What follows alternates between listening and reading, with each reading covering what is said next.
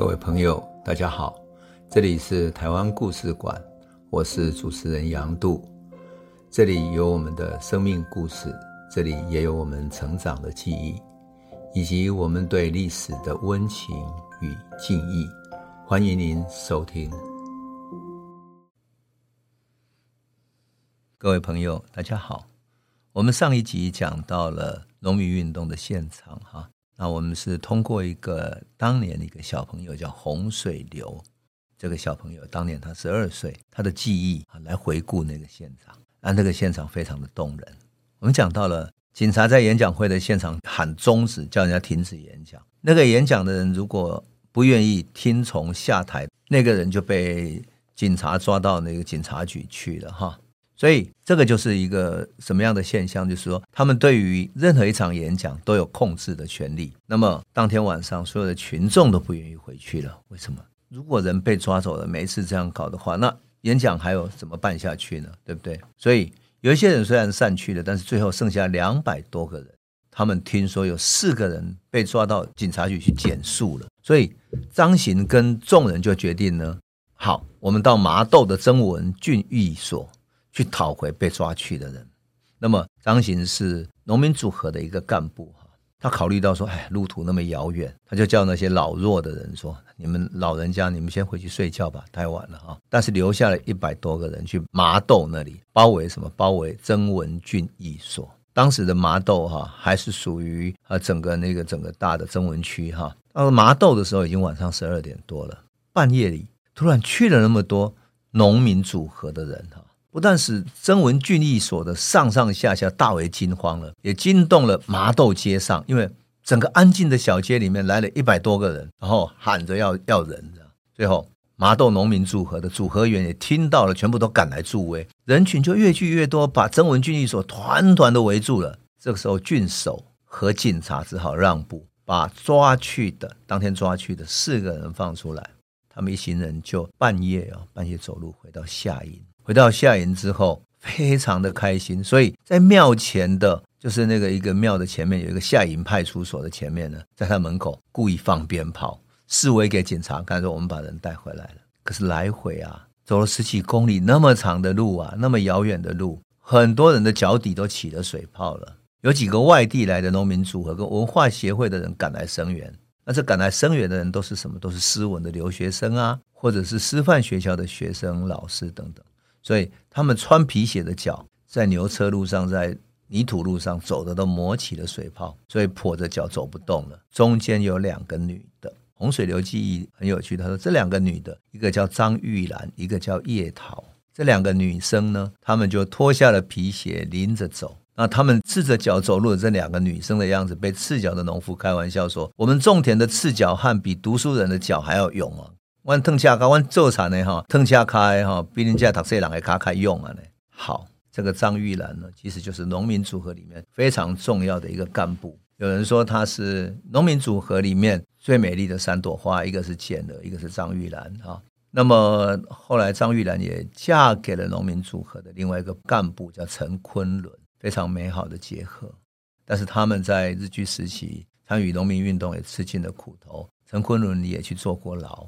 乃至于做二二八之后，也吃了很多苦头啊。好，另外一个是谁呢？这个女生叫叶桃。如果呃，对于台湾文学史不是很熟的人，或许不知道叶桃。可是当年呢、啊，她可是鼎鼎有名的农民运动的女战士。那么她参加农民运动，为什么呢？因为她在农民运动里面跟另外一个年轻的留学回来的作家认识了，而且谈恋爱。这个年轻人叫做什么？叫做杨贵。杨贵就是后来知名的作家杨奎，有意思吧？叶桃年轻时候，你看多么帅气哈！啊，特别去支援农民运动。那么叶桃呢？他的父亲其实是白手起家、经商致富的一个商人。那么在日据时期还被推举为保正，因为他在地方上有声望嘛。那他的妈妈为人就很豪爽，喜欢游山玩水。他的足迹遍布全岛，甚至于在日据时期也去上海啦、杭州啦各地去玩。因为家境很好，所以他从小就受到很好的汉学教育。爸爸帮他请了汉学的老师教他。然后年纪到了的时候，他就进去高雄的平和公学校接受新式的教育，学日语，学会新式的各种教育。那公学校毕业以后，他到台南女子公学校附设的教员养成所受训三年。那个时候，日本因为他要设很多公学校，需要培养很多教员，可是光靠日本人是不够的，所以他要在台湾培养台湾在地的教员。因此，他有这种女子在公学校毕业之后受训三年，就回头可以成为小学的老师。受训完三年之后，哈，叶桃几岁你知道吗？才十五岁。十五岁的这个小女生就马上返回到她的母校和平公学校去任教了。后来他又转入到高雄第三公学校，就是现在三民区的三民国小去任教。那这个年轻的女教师叶桃啊，热情洋溢，你猜她十五六岁，跟小孩子差不多年轻人嘛，对不对？所以他们就取了一个很传神的绰号叫 “Ogewo”，就是她，因为她皮肤有一点黑，那她又很热情啊，所以到了一九二六年的时候。他认识了另外一个教员简吉，简吉已经参与农民运动了，甚至于最后他辞去了教职。叶桃就受他的影响，在他的感染底下加入了农民运动，而且很积极的参与。所以他是日据时期，坦白讲，在那么保守的台湾社会里面，女性很少出门的。你如果想象你的父母亲，乃至于说呃长辈的呃日据时期到乃至于光复时期，都还很保守的台湾社会里面，女性很少出门，除了去庙里面拜拜之外，哈，所以这种能够参与女性的社会运动，简直是少数中的极少数。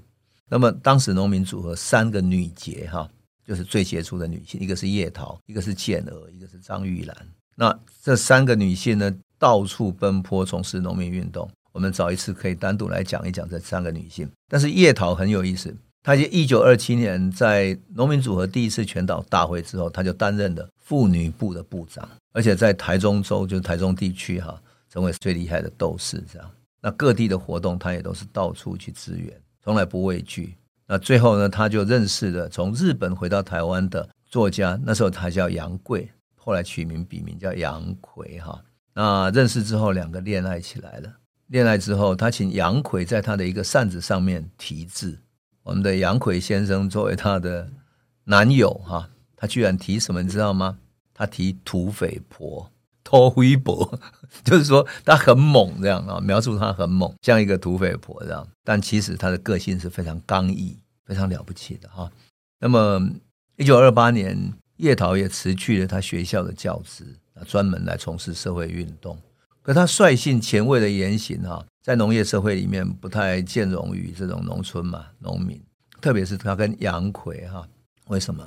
他们两个一对情侣啊，在保守的农村从事启蒙农民运动的时候呢，因为他们两个都是文化人啊，也会写文章，叶桃也写过短篇小说啊，所以他们就会一起喝酒聊文学聊文化。结果呢，被农民运动的其他干部就说：“你们这种生活作风实在是堕落。”完全不是农民可以作为他们社会运动的典范，所以就把他们开除了，从农民组合里面除名了。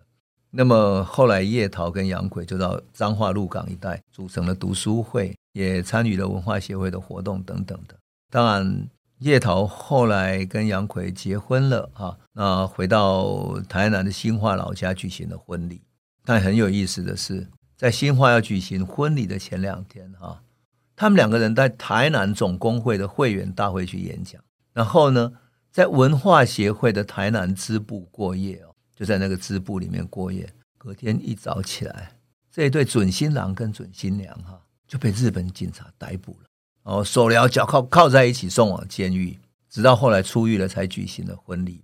可是很多人就说，这警察是把他们铐起来，意味着他们一辈子要在一起，这是监狱中的婚礼。他们自己很骄傲说：“我不怕你。”很勇敢的哈，所以我就特别讲一下叶桃，因为在这个故事里面，叶桃就是当年参与农民运动，而且你想想看哈，一个十六七岁，然后小女生把她的皮鞋拿下来，赤着脚在农村跟着农民半夜去到曾文郡役所，然后去包围警察局抗争，然后再赤着脚走回来，走到脚都流血了，她也不怕的，这么勇敢的女性。当然，在后来，他们还有许许多多的故事哈。可是我们可以想见哈，当时从一个庙口到另一个庙口，从一个晒谷场到另外一个农家，你碰到日本警察一场一场的检肃，而农民只能够进行一场一场的抗争。你想，当时农民那么贫困，对不对？怎么有钱赞助这些到处奔波的这些农民运动者呢？所以一切经费都要自己来筹划。那当然，这些筹划都是来自于一些在学校教书的知识分子、比较有钱的地主家庭等等的，比如说是医生啦，或者其他在做生意的知识分子啊，或者地主的知识分子等等，他们有一点钱赞助。我就看过一个记录说，当时剪辑要到农村去，可他身上的钱都没有。事实上，他自己没有收入嘛，所以靠赞助的。当没有赞助的时候，他也没有钱吃饭了，那怎么办呢？记录里面说。剪辑因为那个时候曾经有农民送他一串香蕉，所以有两三天的时间，他都靠着吃香蕉来果腹。而他的交通工具是什么？交通工具是主要是不用钱的脚踏车。所以剪辑真的是非常刻苦的作为一个时代的革命者哈。我们回到当时的时空哈，一个交通非常不方便，只有火车、公共汽车、自行车跟徒步的一个时代，最多就是。很慢的牛车在农村的泥土路上走，我们可以想见剪辑跟农民组合的干部，经费那么困难，交通那么不方便，而日本的宪兵警察到处搜捕，在这么艰难的条件底下，他们居然能够筹组起全台湾农民组合这样一个组织。这个组织呢，全岛啊，台湾全岛有二十七个支部，它的会员达到两万四千人。想想看，当时的总人口才三百多万人，两万四千人加上他的家庭，你可以想见，至少有百分之一的人敢于站出来反抗日本殖民政府的统治，你就可以想见简吉跟农民运动者他们对抗的意志力是多么惊人，而台湾农民是何等的勇敢。那么简吉在这一段时间里面，以高雄跟屏东当基地嘛，哈，然后进行农民组合的组织工作，那。当时曾经参与农民组合的一个叫周田美，一个女士，那她曾经接受过我的访问。我是在二零零四年到屏东去访问她的。访问她的时候，她已经高龄九十五岁了。那她的记忆力还非常的好。我想，对一个曾经参与过那么历史风云的老太太来讲，她会记得的。她呢，后来担任过谁呢？她跟后来担任过嘉义市长的许世贤。他们是同学，许世贤是台南第二女高第一届的，那他是第四届的。许世贤跟周田美就感情非常好，所以后来许世贤的女儿张博雅就成了他的媳妇。而张博雅我们都知道，她除了当过嘉义市长之外，后来也当过监察院的院长。这个周田美女士哈，在九十五岁接受我访问的时候，回忆起简吉当年的情况，她说啊，简吉总是骑着脚踏车。然后慢慢的从高雄凤山来到屏东市，已经很累了。然后在屏东市的一个农组的办公室里面，当做他的活动中心，晚上也睡在那里。然后以那里为中心，他骑脚踏车到农村，像万丹、万兰一带，到处去办演讲活动。那当时的农民呢，会恐惧日本政府的高压统治嘛，哈，所以除了土地啦被政府侵害之外，其他大部分农民会有点害怕，所以。农村的年轻人比较有勇气，愿意来参加。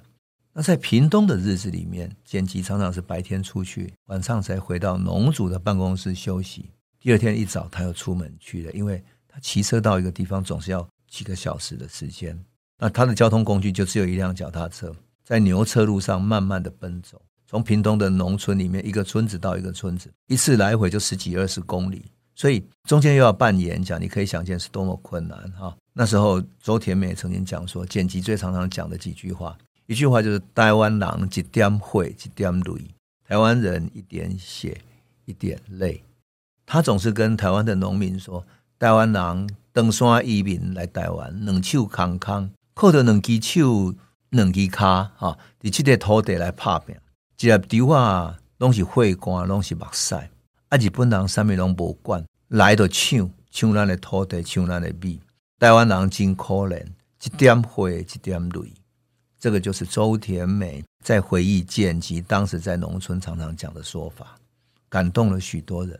周田美他们夫妇也深受感动。那周田美的丈夫是一位医生，在屏东开医院，而他的医院就在农主办公室的对面，所以他先生跟简吉也感情非常好。那简吉在办公室对面的时候来了，就会到他家去喝点茶、聊聊天。有时候农村回来累了一整天，就过来打个招呼、喝杯水，那再回去休息。他还记得周田美有一次看到剪辑很累回来了哈，然后满脸的尘土风沙，然后满身大汗，那扶着脚踏车，喝了一口水，说不到几句话，他就说啊，快累死了，有没有天快被吸起啊？哈，啊，等下又困了。他回到农主办公室，哎，过一阵子，农主办公室那边传出来小提琴很悠扬的琴音。周田梅不懂小提琴，他也不知道那个是巴哈的协奏曲，或者柴可夫斯基的慢板，或者流浪者之歌，他完全不懂。可他只是觉得那个音乐真好听。他想说，哎，剪辑不是骑了几十公里的路，累得快死，怎么还在拉琴呢？他跟他先生跑去问说：“你不是累得要死？啊，天快被戏，要搁底下挤啊挤挤没停啊？那哈，他把拉琴当成句子一样在嘲笑他哈，就互相笑闹嘛哈。简吉自己也在笑起来，他说：哎呀，不是啦，你们不知道哈，我老婆有叫起金价也戏，如果我不拉，才真的会死。周天美就说：哎，你这个人很怪哎，你不休息才会累死啊，你怎么不拉才会死呢？他说：哎，简吉就笑着说：你不知道啊，我不拉小提琴才真的会死呢。啊，他们就说：“好了好了，我们知道了，你那么爱小提琴，那就早早休息吧。”我还记得很清楚，周田美在接受我访问的时候，她回忆起那些安静的农村的夜晚，简吉在农民组合的办公室飘扬出来的悠扬的小提琴的声音。他走过那些飞扬尘土的牛车路，贫困荒凉的农村，去帮助被压榨的农民，吃着最初的食物，然后甚至于饥饿。就这样到处奔波，可是他终究还是爱着音乐的。在他内心深处里面，其实有一个很细致、很幽微的人性，那是一个人的艺术之爱。所以，小提琴的悠扬和谄美，它是要靠着灵敏的音感来掌握演奏的乐音，所以它是有很细致的艺术心灵的。在深层来看的话，这种音乐之爱和对农民之爱，在外在的形式上是如此的不同。一个那么粗糙的牛车路，可是一个这么细致的音乐，两者何尝不是这样呢？它仿佛是一种同一种生命气质，是艺术之爱，也是对于人民、对于人的爱，一种情怀。就像革命者切格瓦拉，他的书包里面有一个绿色笔记本，写着他最喜欢的诗，那是他从许多其他诗人的诗集里面抄录下来的，他要给自己的在革命的历程中可以朗读的诗。革命者的爱，他是不是更近乎艺术家、近乎诗人？所以用他这样的一种艺术之爱去爱着他的大地、他的人民。好，我们今天就先讲到这里。我们下一集再来诉说，在农民组合里面、农民运动里面，台湾这块土地上传奇的爱的故事。这里是台湾故事馆 Podcast，我们每周一、周五会固定更新。新的台湾故事，请随时关注台湾故事馆粉丝页，按赞并分享。最后，我们工商放送一下：若你对本节目有兴趣，可以购买纸本的《有温度的台湾史》，更方便您阅读。本节目由中华文化永续发展基金会制作，任正东文教基金会赞助。